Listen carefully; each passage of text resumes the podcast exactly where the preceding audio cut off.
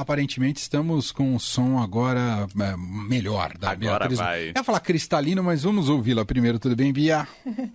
Tudo bem, Emanuel e Leandro? Tudo agora ótimo. Deu? Tá agora cristalino sim. agora. É. Tá praticamente no quarto da Beatriz Bula.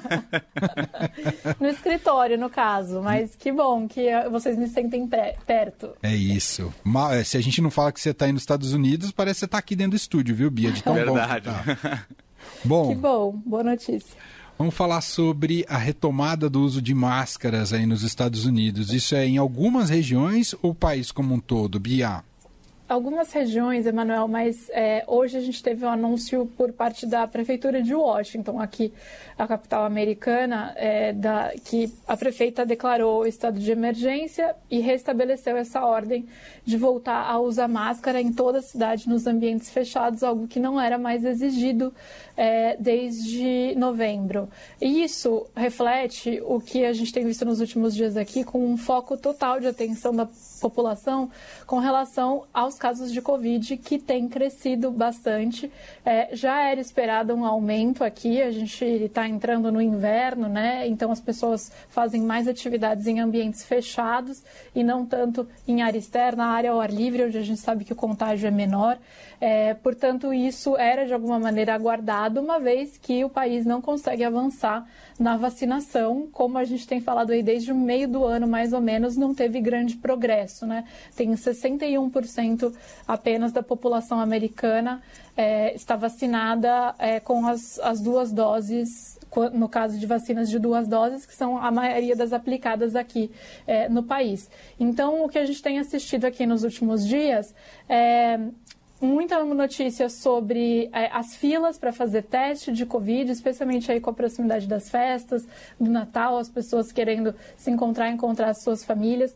Em Nova York, é, as filas, as pessoas têm passado mais de seis horas, sete horas nas filas para fazer teste de Covid. É, então, o que a gente tem visto é um crescimento aí de medidas de tentativa de controle por parte de autoridades municipais e estaduais, é, como é o caso dessa medida aqui de Washington para re, é, recolocar ativa de controle por parte de autoridades municipais e estaduais, é, como é o caso dessa medida aqui de Washington para re, é, recolocar a obrigatoriedade do uso de máscara, outros lugares com outras medidas. Então, em Nova York, é, o prefeito da cidade, Bill de Blasio, pediu que o Biden é, invoque a lei de produção é, da defesa, que é uma lei aí do tempo da guerra, para fornecer kits de teste para a cidade de Nova York para conseguir ampliar essa capacidade de testagem. Enfim, há um apelo grande aí para uma resposta federal e também estadual e municipal é, para tentar conter essa nova onda de contágio que tem batido recordes em alguns lugares. Bia, você citou aí até a chegada das festas de fim de ano. O governo americano ou os governos locais têm tomado medidas especificamente para as festas de fim de ano, com relação a turismo, com relação a viagens, por exemplo? A maioria das medidas, Leandro, tem sido relacionadas à tentativa de ampliar é, tanto a exigência de comprovação de vacinação, né? Então, é, estados ou cidades que ainda não exigiam comprovante de vacinação cogitam exigir para é, atividades aí de, variadas, né? Desde restaurante, etc. Nova York já exigia, mas outros lugares, como Washington, não.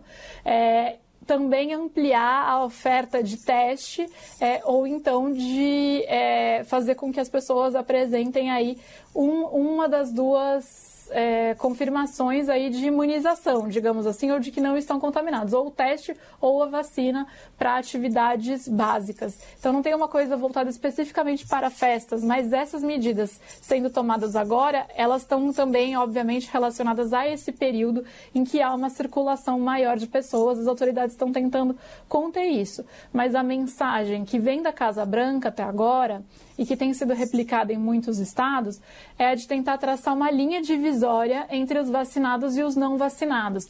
Então, por isso a gente não tem visto medidas muito restritivas, é, do tipo uma discussão de nova quarentena é, ou de fechar é, estabelecimentos, etc., porque as autoridades estão tentando falar e, inclusive, isso foi dito explicitamente pela Casa Branca, pela porta-voz da Casa Branca hoje. A Covid não é a mesma ameaça de março de 2020 para os que estão vacinados. Ou seja, para quem está vacinado, essa ameaça é menor, é, apesar de o vírus continuar a circular.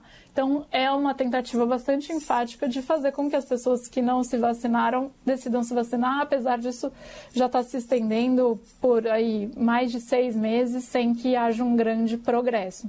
E, inclusive, o, o Trump, o ex-presidente Trump, é, ele apareceu num vídeo que foi divulgado hoje, que está aí rodando nas redes sociais, no qual ele é vaiado por uma plateia em Dallas, no Texas, quando ele participou de um evento é, e ele diz que recebeu o booster, né, que é a dose de reforço da vacina. Ou seja, não só ele teve as duas doses de vacina, como ele recebeu a dose adicional. E ele fala isso é, e ele é vaiado por um grupo da plateia. A gente sabe que muitos apoiadores do presidente Trump estão entre os antivax, né, estão entre os que não querem tomar a vacina contra a Covid, apesar de ele mesmo ter se vacinado e agora, nesse vídeo, ser vaiado por causa disso. A dose de reforço já virou uma política pública aberta a todos uh, por aí, Bia? Sim, Emanuel, todos os adultos já podem tomar a dose de reforço, aí dependendo de quando elas tomaram a sua segunda dose, né? Mas com seis meses de distância já podem tomar a dose de reforço, sim. Muito bem. Essa é Beatriz Bula, seguiremos acompanhando uh, as diversas medidas tomadas aí pelos países né, em relação a essa nova fase da pandemia. E a gente vai informando por aqui. A Bia volta com a gente na quarta-feira. Um beijo para você. Até lá, Bia. Até, um beijo. Beijo.